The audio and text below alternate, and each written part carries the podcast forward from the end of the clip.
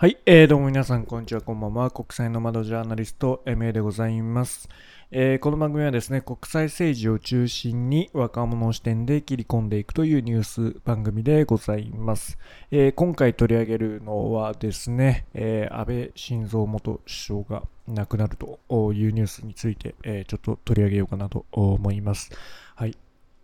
えー、NHK 解説委員室の安倍元首相、えー、銃撃され亡くなる広がる衝撃という、えーまあ、記事を見ながら喋っていこうかなと思うんですけどもとっても、え、ショッキングな事件が起こってしまいました。あのもうえー、テレビ等で、えー、かなり報道されているので、まあ、普段、えーニュースを見ないとか、政治に興味ないっていうような人も、まあ、結構衝撃だったのではないかなと思います。はい。で、えー、まあそうですね、まあ政治とか、あんまり興味ないよっていう人は、あまあ、このニュースっていうか番組も聞いてないと思うんですけども、うんまあ、それぐらいね、えー、普段全くそんな考えないよっていうような人でも、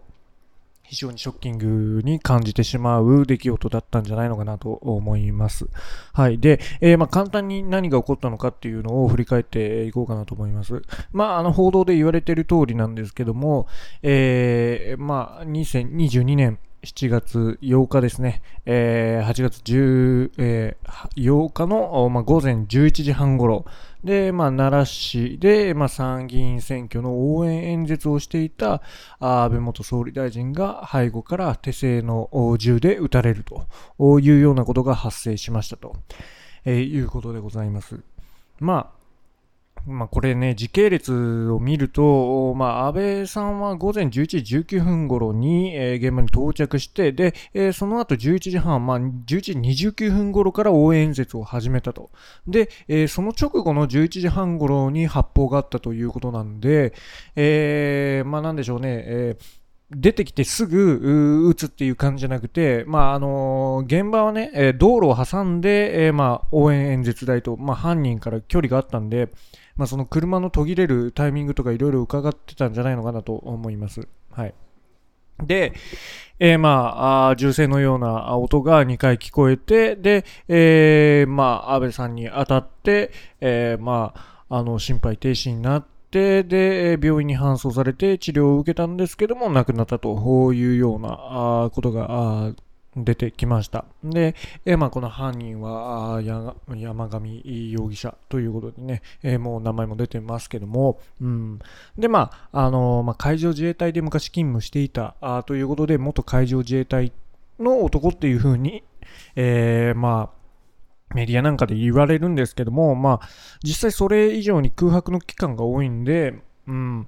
まあ、あんまり海上自衛隊は関係ないのかなと思います。で、えー、まあ、このね、えー、犯行の動機なんですけども、特定の団体に恨みがあって、まあ、宗教団体ですね。えー、この宗教団体に恨みがあって、安倍さんとつながりがあるのじゃないかと思って、まあ、犯行に及んだということで、えー、まあ、この安倍さんに対する、まあ、政治的な思想の違いで、えー、襲撃したっていうわけじゃないんですよ。うんで、えー、まあ、これを受けていろんなところで、えー、まあ、議論が起こっているわけですよね。このあの、まあ、犯行の動機っていうのは、まあ、個人的な恨みですよね。この宗教団体に、えー、献金を母親がして、で、えー、まあ、家庭がダメになったから、あまあ、安倍さんを逆恨みしたと、関係がある安倍さんを、ね、えー、逆恨みしたと、関係があると思っていて、まあ、逆恨みしたっていう表現が正しいわけですけども、うん。で、えー、まあ、それに関して、えー、このね、在任期間中も安倍さんというのは非常に批判にさらされておりまして、えー、まあそうですね、安倍が悪いとかそういうことで、えー、いろいろもうバリ雑言のようなことを言われてました。で、それが、まあトリガーとなって、あ、安倍さんなら何をやってもいいんだっていうようなことで、えー、まあ犯行に及んだんじゃないのかっていうような見方をしてましたけども、まあこれ、あの、動機を見る限り、その、なんだろうな、あのいわゆるイデオロギー対立みたいなんじゃなくて、個人的な、まあ、逆恨みで、えー、やってるわけですよね。うん。だからまあ、その、なんだろうな、あの、ね、えー、その安倍批判が犯行に結びついたっていうのは結構証明としては難しいんですけども、まあ、安倍さんなら、まあ、有名人もそうですけども、何を言っていいんじゃ、何を言ってもいいと、ちょっと言論の自由を履き違えたことも、まあ、問題として取り上げられるのかなとは思います。はい。でですね、まあ、それと合わせて、この安倍政権、まあ、安倍さんの功績について、えー、まあ、ここでもまた賛否があ起こるというか、うん。あの、まあ、嫌いな人はずっと嫌いですから、あのー、まあ、この銃撃事件は許さないけども、安倍さんのことはきっちり評価したいということで、えー、まあ、まだまだ、あのー、まあ、反対的な意見を言ってる方も多いわけですけども、まあ、7年8ヶ月、ね、えー、歴代最長で、えー、さらにこうね、ずっと、まあ、勤め上げてきた、信頼と実績っていうのはあるのも事実なんで、で、まあ、それを逆手にとって、そのおごりとか緩みっていうのを多分、あのー、反対派の方々は、えー、批判してるわけですよ。まあ、例えば、その、森友問題とか、まあ、財務省の改ざん問題、えー、それから森かけ桜を見る対応とかそういうところを、まあ、攻撃してく、えー、るわけですけども、まあ、その一方で、え、きちんとした実績も残してる、まあ、特にこの経済と、おまあ、外交面ですよね。うんまあ、外交の安倍と言われるぐらいなんで、まあ、この、あのー、ニュース番組も一応あの外交は扱ってるので、まあ、その点は非常に優れてると思います。えー、地球儀を、まあ、俯瞰する外交ということで、えー、まあ、このね、すぐコロコロ日本ではあの総理大臣が変わるということで、リーダーシップっていうのが発揮されなかったんですよね。えー、まあ、国内外、どちらに対しても。でも、まあ、安倍さんっていうのは長く居座って、えー、まあ、同じく世界を見渡せば結構長い座、あのー権力の座についてる首脳とかトップがいるわけじゃないですか。まあ、習近平とか、あまあ、プーチンとか、えー、キム・ジョンウンなんかもそうですけども、まあ、そういったところに対して、えー、まあ、長期的な話ができるっていうところで、えーまあね、メリットはあったと思うし、で、まあ安全保障の分野では集団的自衛権の行使を、まあ限定的に容認する閣議決定をした上で、まあ安全保障関連法を成立させて、まあ戦後の日本の安全保障政策は大きく転換したということで、これもね、あの、まずその憲法という縛りがあって、じゃあその縛りの中で、えー、このね、国際状況に合わせて、えー、日本が対応していくならどうしたらいいかっていうふうに考えて、えー、安倍さんがこういったことを、おまあ、法案等々を、えー、通したわけじゃないですか。で、えー、これをね、あのー、なんだろうな、安倍の侵略戦争が始まるっていうのは、あ批判をされてましたけども、ちょっとこれは間違った認識だなというのは、まあ、改めて思いますね。うん。で、まあそうですね、あの、アベノミクスの、まあこの経済の、えー、政策なんかも、ね、あの、世界スタンダードの、まあ、政策をしてたわけですよね。でもまあ、まあね、あの、本来ならこういったアベノミクスみたいなあ大規模な経済政策っていうのは、えー、まあ、リーマンショック後にすぐやるべきだったんですけども、まあ、日本はちょっと遅れてたというのはありますけども、まあ、そこはね、うん、まあ、置いといて、えー、それでも、まあ、この安倍さんの功績っていうのは非常に優れたわけですよ。で、えー、まあ、退任してからあもう、えー、このね、まあ、日本国内外で、えー、影響力を保って、えー、おりまして、で、えーまあ、防衛費を上げる GDP の2%を念頭に増額するというようなことをずっと主張しており、まあ、さらにはあ憲法を改正していくというようなことを、まあ、一貫して、えー、主張されてたわけですよね。まあ、もちろんその、えー、自民党の派閥で安倍派の会長になったっていうのもありますけども、まあ、あの自民党内、えー、それからまあいろんなところでも影響力を保ちつつあったということです。で、まあそこのね、その影響力を失うことは、えー、非常に惜しいなと思います。ちょっと後で深掘りするんですけども、まあ一旦、えー、まあ過去にもね、こういったあの政治家が狙われる事件っていうのは結構起きてるわけですよ。まあ、あのー、そうですね。まあ、市長とか、えー、そういったところも含めると、まあ、拳銃で撃たれたり、えー、まあ、議員の人が刺されたりとか、えー、まあそうですね。首相クラスで言うと、細川さんか、細川さんが平成6年に、えー、右翼団体の男が拳銃を発射しているというようなことで、まあ、このあたり怪我ないんですよ。で、えー、怪我ないんですけども、まあ、死亡事故も発生している。まあ、これ、結構共通してるのが、その思想性を元にした事件だっていうんですけども、今回はちょっとずれてるんですよね。宗教団体との、まあ、個人的な逆恨みでもあるということで、うん。で、ね、えー、この、まあ、なんでしょうかね。いろんな犯罪は確かに起こりましたが、このね、小クラスの人が、えー、銃撃される、されて、なおかつ、まあ、怪我なら、あ100歩譲ってもね、えー、殺されるっていう事件は全くなかったわけですね。まあ、いわゆる前代未聞だということで、で、えー、まあ、日本ではその銃の所持っていうのは原則として禁止されてるけども、まあ、エアガンとか猟銃を使った、まあ、事件が、えー、繰り返されてきました。で、まあ、そのために法律を改正して規制を強化してきたわけですけども、ここ手製の銃ということでね、えー、まあ、YouTube を見ながら作ったというようなことを供述してますけども、まあ、こういった世界が果たしてあっていいのか、まあ、銃が欲しいと、まあ、規制されてても自作で作れる世の中で大丈夫なのかっていうのが、まあ、この、まあ、問題点として挙げられるわけですね。情報社会の問題点ですよ。うん。まあ、ね、えそういったところの規制もさらにやっていかなければならないし、まあ何より、今すごいワイドショーとかで盛り上がってますけども、この警備の体制っていうのは、どうだったのかっていうようなあことはしっかりと、まあ、議論されなければならないと思うんですよね。まあ YouTube とかでは、あこの当時の様子っていうのが、えー、もう動画に多分アップされてる、まだ消されてないと思うんですけども、あります。で、それが、まあ、どうなったのかっていうと、あの、一発目ドーンと撃って、で、えー、その時に SP の人たちがちょっと硬直してたわけですね。で、その、まあ、数秒後にもう2発目の銃声が鳴り響いて、で、1発目の時にその安倍さんが振り向いた。で、えー、2発目ちょうど振り向いた時にドーンと当たったわけですよね。で、その、えー、数秒の間に適切なあ行動、まあ、つまり安倍さん警護対象を、えー、守るということで、まあ、ここでタックルなりなんなりして、え、安倍さんを押し倒して伏せさせる、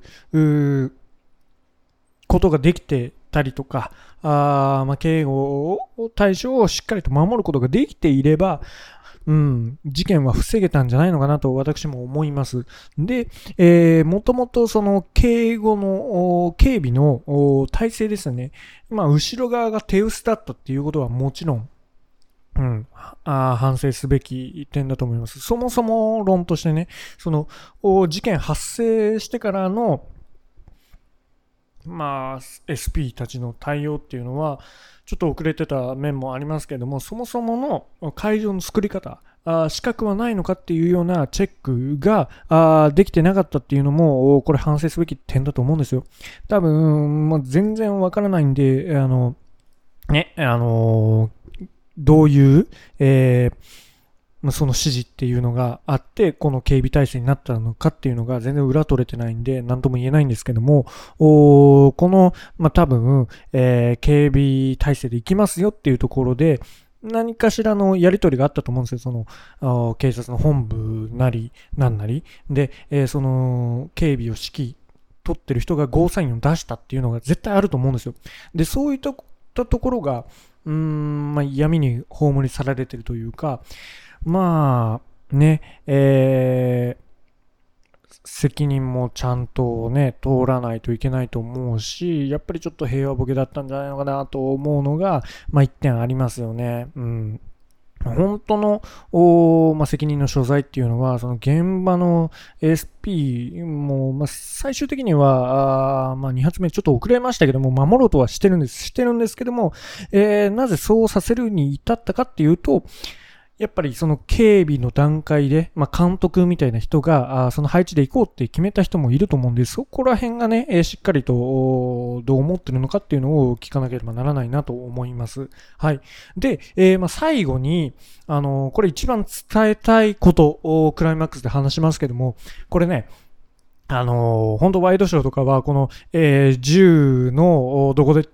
作ったとか、あ容疑者がどういう関係性があったのかっていうような、まあ、そういうところをクローズアップしてますけども、本当に重要なことは考えるべきは、この安倍さんなき世界はどうなるのかっていう話なんですよ。で、さっきも、えー、安倍さんは、あまあ、総理を辞めてからも一定の影響力を、まあえー、党内、党外、えー、それから国内外に、えー、影響力を持ち続けてましたっていう話をしてました。で、えー、当然ね、あのこの岸田政権の、おまあ、岸田外交なるものは、その安倍政権が作ったあ、まあ、この流れに乗って岸田外交を展開しているわけで、安倍さんなきがいないと、まあ、いなかったら、こんなことはできてなかったわけですよ。そのね、世界の中で日本のプレゼンスって高めることはできてなかったということなんですけども、で、えー、この安倍さんっていうのが、まあ、今現段階でも力を及ぼすということは国外にも行けるってことですよ。どういうことかっていうと、まあ、つい先日、安倍さんがマレーシアに特使として行きましたよね。つまり、えー、まあ、岸田政権、岸田外交が、ああ、ちょっとできないな、なんか、あのー、飛び道具が欲しいなと思った時に、えー、安倍カードっていうのが切れるんですよね。まあ、特に台湾問題ですよ。あのー、まあ、中国がどんどんプレッシャーをかけてくる台湾問題で、で、安倍さんが、あのー台湾との関係性を強固にするっていうことに動けば、あまあ、政府としての公式の立場ではないんでね、えーまあ、なんていうのかな、あの、非常にうまいやり口で、えー、安倍さんがこの国際社会、まあ、アジアのパワーバランスに影響することができたわけですよね。安倍外交をさらに展開することができたと。そのカードが今となってもう使えないわけですよ。安倍さんいないから。で、えー、それを考えたときに、今後、何か問題が発生した、あそれから、まあ、岸田外交が行き詰まったときに、安倍さんのカードが切れないっていうのは痛いですよね。うん。まあ、半分半ば冗談みたいに言われてましたけども、このウクライナの戦争が始まってから、えー、安倍さんはプーチンと仲が良かったんで、プーチンとまた会って、えー、戦争を止めてくれっていうようなことを言ってましたけども、言われてましたけども、まあ、あれはある種冗談でもなくて、安倍さんの外交力っていうか、まあ、その影響力を、まあ、揶揄したものですよね。まあ、そういったことも、うーん、なかなか、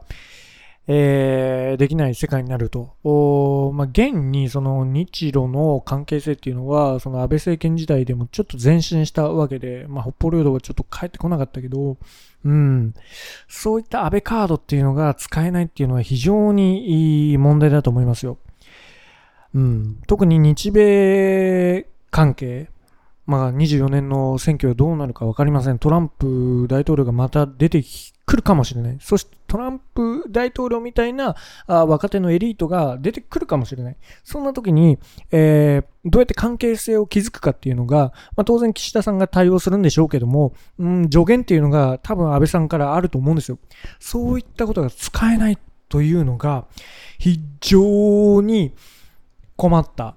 ことだと思いませんか？でも僕はすごい思うわけですよ。うん。